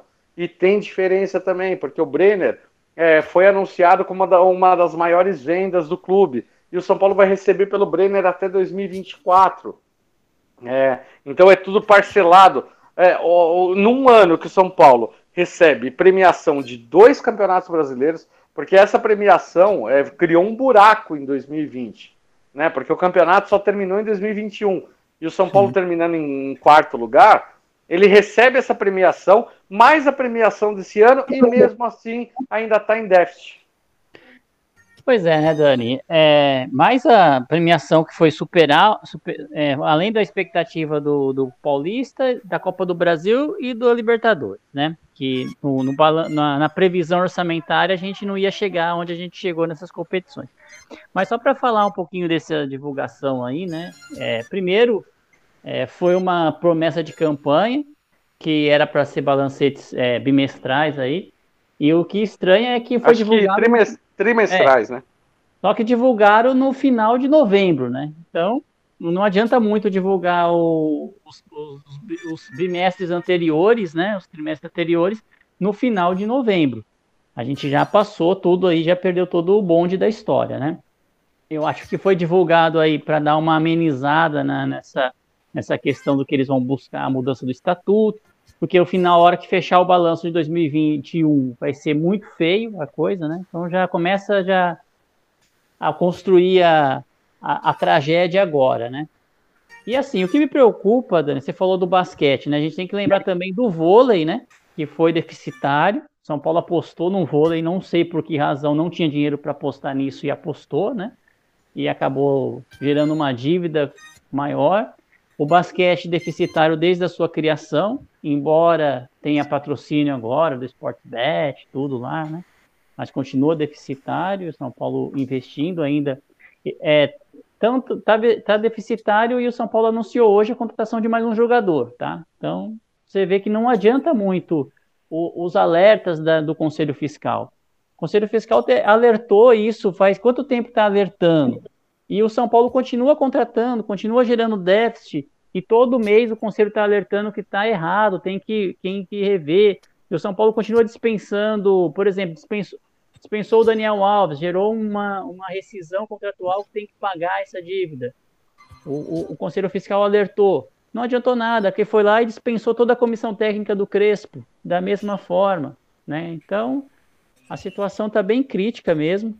E, e eu não sei, eu acho que 2022, como todos já estão prevendo aí, São Paulo vai ter que é, ou vender todos esses Luan, esses jogadores que a gente defende muito, esses jogadores, de vender e conseguir uma boa pontuação de dinheiro, ou a gente vai amargar realmente o que o Rogério previu na, na coletiva dele. A gente tem que se contentar com um time médio para disputar competições e não para ganhar. Essa é a grande questão. Essa é a grande a questão. Vai ser nesse sentido aí. Porque a gente não tem que pensar que a gente vai ganhar Libertadores, se vai entrar na Sul-Americana para ganhar. Tem que ver que a gente vai entrar na competição para ganhar mais dinheiro e tentar salvar o time. Agora, não adianta a gente fazer tudo isso e a diretoria continuar, o Belmonte continuar contratando jogadores horríveis, contratando um William para pagar 500 mil e deixar no banco, um Orejuela não sei quantos milhões, um Éder não sei quantos mil por salário, que não joga. Aí não adianta nada economizar de um lado e gastar tudo o dobro do outro, né? Exato, até, até mesmo porque, João, a promessa do início de campanha foi que assim o clube ia fechar a torneira. E com duas premiações de Campeonato Brasileiro no mesmo ano e um aumento de 65 milhões na dívida, com a dívida do São Paulo beirando 700 milhões de reais agora, significa que assim foi tudo discurso ao vento. É, no frigir dos ovos foi mais do mesmo, né? A mesma responsabilidade que nem o Marcelo falou aí, de demitir sem pensar, sem calcular as coisas. E ainda tem agravante também de jogador, tipo, que nem a gente falou do Benítez, que tem que renovar, tem um valor dele. O Arboleda é um jogador que a gente não pode ficar sem, vai ter a renovação dele. E se e aí, como aceitar. é que vai fazer isso? Se ele aceitar, se e como aceitar. é que vai fazer? E, e, a nossa fonte de renda sempre foi vender jogador. E esse ano, é, acho que até ninguém se destacou para ser vendido, entendeu? Tem, tá, eu acho que o mais próximo é o Gabriel Sara, hein? Ah, o Sara, é, o Sara joga fácil na Europa, eu acho. Até, mas o, o resto, é, cara. É o jogador que, te, que teria mais valor de mercado hoje, na minha opinião, gente. Eu não sei vocês.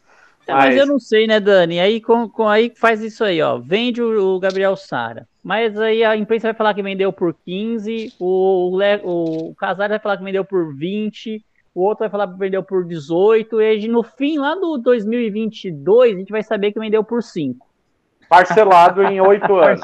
Então não dá também para confiar mais em venda de jogadores, viu? Porque não dá nem para fazer essas contas mais. Concordo 100%, Marcelo. É, mas concordo. e aqui fica a minha crítica também ao nosso querido presidente, que era do marketing, etc. Cadê? Não, e a arrecadação em marketing ali, ela cresceu com relação a 2020, foi um, um número ah, que, é, que é, cresceu um pouquinho, mas cresceu, cresceu no sócio cresceu torcedor. No, cresceu no sócio torcedor, que era tudo que estava abandonado. Então, qualquer pouquinho que, que aumenta, vai. Cresceu nos direitos. A TV, né, também foi bem, bem superior à expectativa. Mas, mas o direito da TV foi porque foi dois campeonatos, o, o então. Marcelo. É esse, esse e, é o problema. E a, gente, e a, gente, chegou mais longe nas competições, né? A gente chegou mais longe na Copa do Brasil e na, na, na Libertadores Sim, também. E fomos que... campeões paulistas, né? Então já... só, que, só que acabou gastando mais. E, é, e, e, isso foi totalmente na contramão de tudo que se pregou, até mesmo é, pelo Belmonte, pelo, pelo Casares, por, é, pelo Raí que saiu, pelo Ceni quando chegou, pelo Crespo, porque muita gente fala assim, nossa, o Rogério Ceni tá, tá mandando a real, meu Deus. Só que o Crespo, ele chegou, ele deu uma declaração, a gente até comentou muito aqui na, na Tricolor FC, vocês no, no Portão 6, e a gente já comentou aqui junto, é, quando o Crespo ele falou, olha, com dinheiro você consegue resolver as coisas mais Isso. rápido. Crespo já estava ciente já.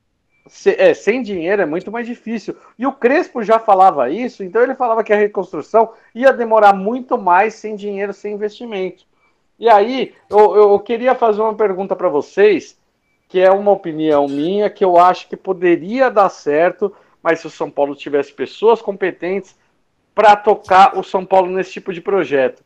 Por exemplo, eu vejo muito que hoje o Flamengo arrecada mais que o dobro do São Paulo. O Palmeiras arrecada mais que o dobro do São Paulo. São Paulo depende muito mais de venda de jogador do que qualquer outra coisa para tentar equalizar um número que, que, que não chega nem próximo desses dois times. O Atlético Mineiro está com um investidor que está investindo uma bala pesada em cima de estádio, de time. A estrutura do Atlético Mineiro cresceu muito. Então, é, o, é, todo time tem dívida, gente. Então, vocês têm que entender que às vezes nem, nem sempre o número de dívida é o tamanho do investimento que o time pode fazer, porque é, a melhor coisa com dívida é você saber administrar ela. Você tem dívida médio, curto e longo prazo, então você tem que saber administrar essa dívida para você saber se fez uma boa gestão ou não. Na minha opinião, eu acho que o São Paulo, é, sem pensar em clube empresa, em separação, pensando no São Paulo, como assim ele é administrado atualmente. Eu só veria uma chance para a gente poder voltar daqui a dois a três anos a, a poder disputar título. Eu acho que é o São Paulo pensando no modelo do Ajax. É um time novo, um time que contrata pontualmente, por exemplo, jogador da, da, do Uruguai, jogador argentino, promissor, né, jogador novo, que aí você daria chance para ele crescer e desenvolver aqui, seja no sub-20 ou no profissional. E aí, a partir disso, você ter alguns jogadores experientes, por exemplo, um goleiro é, incontestável, um zagueiro incontestável, um meio incontestável um atacante incontestável. Se você tiver quatro jogadores experientes, no meio de tanta molecada, e o São Paulo tendo Cutia como uma, uma enorme fonte de renda, eu acho que talvez seria uma solução para o São Paulo tentar recuperar rápido, porque ele conseguiria reduzir drasticamente os custos né, em termos de salários, apostaria muito em jovens jogadores e as contratações viriam pontualmente em cima de um time, de um elenco encaixado. E, e o Ajax ele vem se tornando o melhor time da, da Holanda há muito tempo já. O técnico que está lá já está há cinco anos. E eles estão aí, já chegaram em final de Champions. É um time que é, todo ano é campeão da, da Holanda, vai disputando, classifica, às vezes cai para a Europa League, mas é um time que ele está disputando contra as verdadeiras potências do futebol mundial. E eu vejo muito, muita semelhança com o São Paulo, porque é o fato de revelar jogador, de contratar jogador novo, de ter um time muito jovem. É, como é que vocês veem essa relação? Vocês acham que daria certo ou não isso no São Paulo? Ou olhando Ah. a administração hoje de São Paulo, pode esquecer qualquer coisa? Eu acho que para dar certo tinha que ter um, um modelo de, de, de jogo, né? Começava por aí. Tinha que ter um modelo de jogo, um modelo de trabalho, uma maneira de jogar in- instituída como, como cultura do clube, né? Certo? Então nós vamos manter o Ceni, Ceni gosta de jogar de tal forma, então a gente vai Isso. manter assim. Porque não dá para fazer uma salada que nem o São Paulo fez nos últimos anos, de, de, de trocar por, de- por técnico uma mentalidade totalmente diferente. Aí cai por terra essa questão de, de jogador, é, de manter a, a espinha dorsal e mudar os moleques, assim, cai por terra. Quando você tem um padrão, mais ou menos, que você segue, aí você consegue fazer isso daí. Aí dá para fazer. Mas, mas na, na Mas teoria é você bonito. acha, você acha que o Ceni seria um cara para fazer isso? Porque eu acho que o, o Ceni ele ainda, ele ainda não é o treinador top do jeito que muita gente acha que ele é, mas ele também não é aquele inexperiente de quando começou e assumiu o São Paulo em 2017, né? Não, não, ele tem a qualidade dele, ele tem a competência dele e pode amadurecer junto, assim. Tem que ter o pé no chão, né? Acho que tem que ter um mínimo para se manter e aceitar que, não, sei lá, um começo sempre assim, aceitar que não vai brigar por título, a torcida não tem que entender isso também, como aconteceu em outros times, né? E começar esse trabalho para trabalhar desse jeito aí, mas eu, eu duvido que seja feito, assim, sei lá. É, eu acho que Vai o primeiro ter- passo aí, Dani, para fazer isso é por é tirar o Belmonte de onde ele tá, né? Porque ele não tem essa experiência para fazer essa integração e fazer essa construção de time necessário. Eu acho que lá o, o- a gente tem o Biasotto lá fazendo um trabalho no, no- na base bom, né? Que precisaria ter uma interligação com o profissional. Acho que talvez, não sei se o Murici ou, ou seria o nome melhor, mas um- nem o Murici talvez, talvez um outro nome. É, quem tá lá fazendo isso daí é o Milton Cruz, né? É, então é, fica difícil para fazer essa integração, né? E também passa um pouco de cultura de, da torcida, né? A gente vê, por exemplo, é, um jogador lá da puta que pariu vai, vai livrar o contrato. Já tem lá, ai, vai, vai- cabe no São Paulo, fulano lá cabe no São Paulo, todo mundo cabe no São Paulo. O cara está se aposentando, não sei aonde, cabe no São Paulo. É uma visão muito é, a torcida quer uma coisa muito imediata, eu acho. E, e a gente tem que. é, claro, eu também gostaria de ser campeão todo ano e, e- e comemorar, né? Mas é melhor a gente é, segurar um pouquinho agora do que e fortalecer o nosso time, reduzir a nossa dívida aí para ter um time mais competitivo do que ficar trazendo esses caras que não vão decidir um jogo sozinho, né? A gente vai lá, vai, Pô, esses dias já estavam falando do Alexandre Pato no São Paulo de novo. Meu Deus do céu. Ah, mas, mas é por isso, É. é, é por isso mesmo, Marcelão. É por isso que eu, que eu citei do modelo do Ajax, porque eu acho que assim, por exemplo, o, o Ajax, é, quando é que ele veio buscar o, o, o Anthony, né? O Ajax ele veio buscar o Anthony quando o jogador que era o titular do David Neres, ele foi vendido pro, pro, pro Chelsea, se eu não me engano.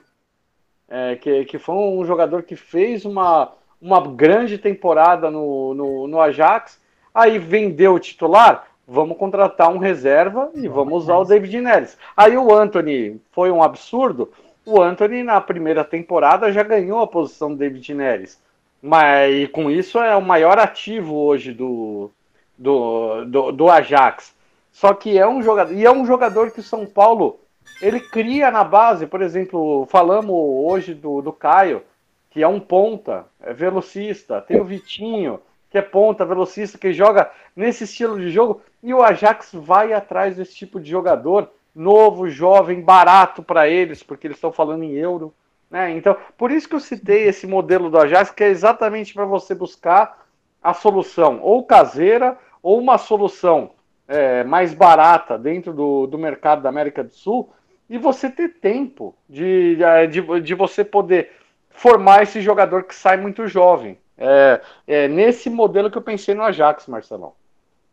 Ah, eu concordo, né, Dani? É, é aquela história, é, é mudar muitas mentalidades, né? Primeiro da diretoria, dela ser transparente o, o, o necessário para informar, porque isso aí não vai chegar aos títulos no primeiro ano, né? vai levar um tempo para isso estruturar. E ter também a torcida, grande, uma, uma parte da torcida se convencer disso, né? E agora eu já vejo, por exemplo, o Maicon foi para o Cruzeiro, né? O Petros está livre. Daqui a pouco tem gente pedindo a volta do Petros no São Paulo. Ah, cabe no São Paulo. Cabe no São Paulo. No São Paulo cabe qualquer um. Se tiver histórico de lesão e idade para se aposentar, cabe no e o salário milionário. cabe no salário São Paulo. alto. Salário alto, histórico de lesão e está para se aposentar, cabe. Bem-vindo, Douglas Costa. Cabe no São Paulo, né? Então, assim, não, não, tem, não tem clube que resista. E estamos aí com um déficit já quase a 700. Vai, vai chegar ao final do ano com 700 milhões negativo, né? É, que fase, gente. Bom, meus amigos, estamos chegando aí para mais um final de, de, de bate-papo. Ô, João, queria que você falasse aí seu palpite, cara. Amanhã a gente tem São Paulo e Grêmio, cara, partida decisiva, vai ser na Arena do Grêmio. A gente rebaixa amanhã o Grêmio ou não, o, o João? Rebaixa, rebaixa. 2x0 tricolor amanhã. Vamos rebaixar o Grêmio aí. Tem, tem alguém pra meter lei 2 nos caras? Não, né? Deixa, deixa eu ver, o Luciano. Não, o Luciano jogou lá, é verdade. É, Mas ele vai, vai- pro- provavelmente vai estar no banco. É, não- É. cap- capaz de ainda não tá 100%, né, Marcelão? É, o Luciano deve tá, deve compor o banco, né? Mas vai entrar para fazer o gol dele, né? Então, meu palpite É, 2x0. Agora, a, a lei, a lei do ex-contra, Cortez, Ah, tem uns 300. o né? Tem Paulo bastante. Miranda, Diego Souza, o Everton. é, nossa O senhora. Everton foi dispensado de lá, né, não foi?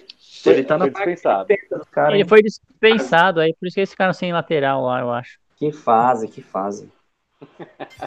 Mas é isso, Mas dois- gente, 2x0. 2x0, 2x0. Seu boa noite, suas considerações finais. Então, dando boa noite aí pra vocês aí, meus amigos, que a gente tá sempre junto nós. Um abração pro Félix, que não pôde participar, porque do Gui Quirino também. E agradecer a todo mundo que acompanhou a gente, tá acompanhando a gente nesse finalzinho de ano aí. Agradecer o Caio lá do Uruguai, do Uruguai aí, que sentiu nossa falta, né? e é isso, vamos pra cima aí. Tô juntando os pontinhos aqui, tô ficando mais otimista aí com essa Libertadores. Ou iludido, sei lá. É, iludido. Eu gostei da palavra, iludido. Acho que é, é mais próximo, né, do que a gente É, eu- eu- vive você viu que eu nessa eu- última década. Eu comecei de bem desacreditado, aí eu fiz, comecei a olhar aqui os outros adversários, falei, ah, não, acho que dá. É, é, o modo, mo- modo iludido ativado. Eu gostei dessa. Eu comprei também essa daqui. Ó, só, só passando aqui, galera, que a gente tem alguns ouvintes aqui. A Nayara de, de Uberlândia tá ouvindo a gente, tá acompanhando. Ela tá indignada aqui que ela falou assim, gente, não é possível que o São Paulo não esteve em nenhuma rodada do Campeonato Brasileiro na primeira parte da tabela do campeonato. Nayara, eu também não acredito, mas infelizmente é verdade. A Carol também está aqui acompanhando a O, gente. impor- o importante é a gente estar na primeira tela na, no final da 28ª rodada. Essa é a que conta. Vamos tá, vamos tá. Tomara, é, vão torcer, vão torcer, vão torcer Nayara, vão torcer Marcelão, vão torcer é, é, o João, vão torcer todo mundo, gente. É, ó, o Sheng também. O Sheng também está acompanhando. Valeu, Sheng, um abraço. O Paulinho também acompanhando a gente aqui. Valeu, Paulinho. Marcelão, queria que você desse seu palpite, por favor, meu querido. E suas considerações finais. Ah, vamos lá, né, Dani? Assim, confiante no São Paulo, porque contra o Grêmio a gente não tem perdido, então não vai ser dessa vez que a gente vai perder. É, e faz alguns jogos que a gente não leva gol, faz, faz três jogos já que o São Paulo não toma gol, né? Então eu acho que o placar vai ser. É, não, o pessoal não elogia muito o Volpe nesse, nesse programa, mas eu vou elogiar o Volpe, né? Ele tá- tá pegando muito, tá salvando o São Paulo em alguns jogos. O último jogo ele deu uma salvada no São Paulo aí, né? Fez um verdade. Sim. 15 Mas é- jogos no brasileiro sem tomar gol, Volpe. Então, o cara tá, tá voando agora, hein? Mas, mas tomara que eu não queime ele, viu? Mas vamos lá. Eu acho que vai ser também. Eu vou no 2 a 0 igual o João. Eu acho que vai ser um bom placar aí pra gente sepultar o Grêmio de vez. E é só um conselho para os jogadores, né? Acabou, o juiz apitou o jogo, corre pro vestiário que o negócio vai vai explodir lá dentro em Porto Alegre, né? Sai correndo. Não, eu... Então, ó, fala assim, ó. Eu, eu, eu, eu ia dar uma sugestão, viu, Marcelão? Já, já fica mais no cantinho ali perto do vestiário, olha que acabou o jogo, já sai todo mundo correndo lá para dentro. Porque Quem foi esperto a fim de lesão antes de acabar o jogo já vaza, hein? Já vaza, já. Substituído, cansei, cansei o, aqui. O, duro vai ser assim, se for Igor Vinícius, sair correndo de um lado lá na lateral direita até chegar no outro lado, ele vai demorar uns três anos para chegar. Né? Não, mas eu vou, eu, vou, eu vou dar uma sugestão. Independente do resultado que aconteça, ô Marcelão, é, eu acho que assim, os jogadores do São Paulo, se for torcedor do Grêmio quebrar o VAR, quebra antes o jogador do São Paulo. Bate nesse cabine ah, do VAR aí que você tá atacando. Se, se, o, se o torcedor do São Paulo. Assim, ó, só, só vamos voltar a esse assunto rapidamente. Você imagina, Dani, um jogo no Morumbi, a torcida do São Paulo invade e quebra o VAR. Você acha que a gente teria torcida até o final do campeonato ou não? Acho que seis meses sem torcida. Até 2022 não teria torcida. Então. Mas é isso aí, Dani. Mandar um abraço então, pro pessoal que está nos acompanhando, todo o pessoal que tá, mandou mensagem para você aí, pro Caio lá do Uruguai, pro, pro, pro, pro Félix. O Caio, o Caio do Uruguai também, um abraço. É, para ele. E para Berê também, que hoje não, não participou muito com a gente aqui, tá só na, na no, tá de folga hoje, né? Hoje tá Mas, de folga. Ó, a Nayara, a Nayara mandou uma aqui, viu? Beijo, Berê. O, o Marcelão, o João. A Nayara mandou aqui. Dani, o Grêmio só esteve fora do Z4 na primeira rodada. Ou seja, vamos ganhar. Nayara, fala seu palpite que eu, que eu consigo mandar aqui no finalzinho, tá? Vamos ganhar sim. Tem, tem que se preocupar com o Grêmio. Quem tem que se preocupar é, é o Grêmio com o São Paulo, e não o São Paulo com o Grêmio. Boa, boa. Valeu, valeu, Marcelo. 2x0, né, o seu palpite? 2x0 também. E o seu? Boa. Ó, o meu palpite vai ser bem parecido com o do Paulinho. Que a gente vai naquela goleada de 1 a 0 São Paulo é, tá difícil ultimamente de marcar mais de um gol por partida nesse campeonato. Marcou, marcou no último jogo. Marcou, marcou contra o Palmeiras, marcou contra o Esporte, mas é aquela coisa, a gente tá postando 1x0 faz 2, tá postando 1x0 faz 2, eu acho que eu vou manter, viu? Eu vou manter esse palpite bem pé no chão, bem é, pouco otimista, porém necessário para o nosso tricolor, que a gente chega a 48 pontos, elimina qualquer chance e vamos para cima. Ó, a Nayara mandou o placar dela aqui, gente. A Nayara mandou 3 a 1 São Paulo, rapaz. São Paulo ganhar de 3 a 1 do Grêmio fora de casa. Vai ser, vai ser lindo demais. Vai ser lindo demais, Nayara. Um beijo, querida. Obrigado por participar com a gente. Que horas que é o jogo amanhã, Dani? Que hora que é o, que hora que é o jogo? Só um minutinho, só um minutinho, que o jogo é amanhã é amanhã às 20 horas. 20 horas? Então o jogo é mais cedo amanhã, hein? Amanhã, é. amanhã, a partir das 17h30, teremos né, a, a transmissão da Tricolor FC. 19, então, 30, galera. 19h30. 19h30, acompanhem com a gente. Participem, mandem áudio, mandem texto, mandem mensagem. Faça, vamos fazer essa corrente tricolor, essa energia tricolor, levar toda a positividade para o nosso São Paulo. E, galera, é aquela coisa, estamos sempre aqui, seja na hora boa, seja na hora ruim, a gente está aqui falando para vocês, dando a nossa opinião, nosso ponto de vista. Vocês podem concordar, discordar. Estamos sempre abertos aqui ao debate. O importante é sempre a participação de todos vocês. Diz aí. Alguém chamou? Não, não, não ia falar nada, não. Pode finalizar aí, Dani. Interferência, interferência. Não, é, deve ter uma interferência, porque, tão, nossa, estão fazendo obra aqui perto de casa. Tá uma maravilha, gente. Tô, tô, tô, eu tô bem tranquilo aqui hoje, viu? Então, gente, agradecer muito a participação de todos os ouvintes, agradecer você, Marcelão, agradecer você, João, agradecer ao Félix, ao Gui, o Thales, a Bereia, todo mundo que hoje não está participando, mas que estão sempre com a gente. E galera, amanhã a gente. A gente é assim, tem, tem esperança, tem fé. Vamos para cima e vamos, tricolor. Vamos para cima. Tudo isso porque A Tricolor FC e o Portão Sempre estão sempre juntos com você. Pra você. E por você. É isso aí, gente. Maravilha. É Boa noite. Nossa. Fiquem com Deus e vamos, São Paulo. O São Paulo. Vamos. Saudade, Cris. Não esqueça de assinar o Portão Cast no seu agregador de podcast. Se tiver críticas, elogios, sugestões do episódio de hoje, utilize nossas redes sociais no Twitter, Facebook e Instagram. Saudações tricolores e até o próximo episódio.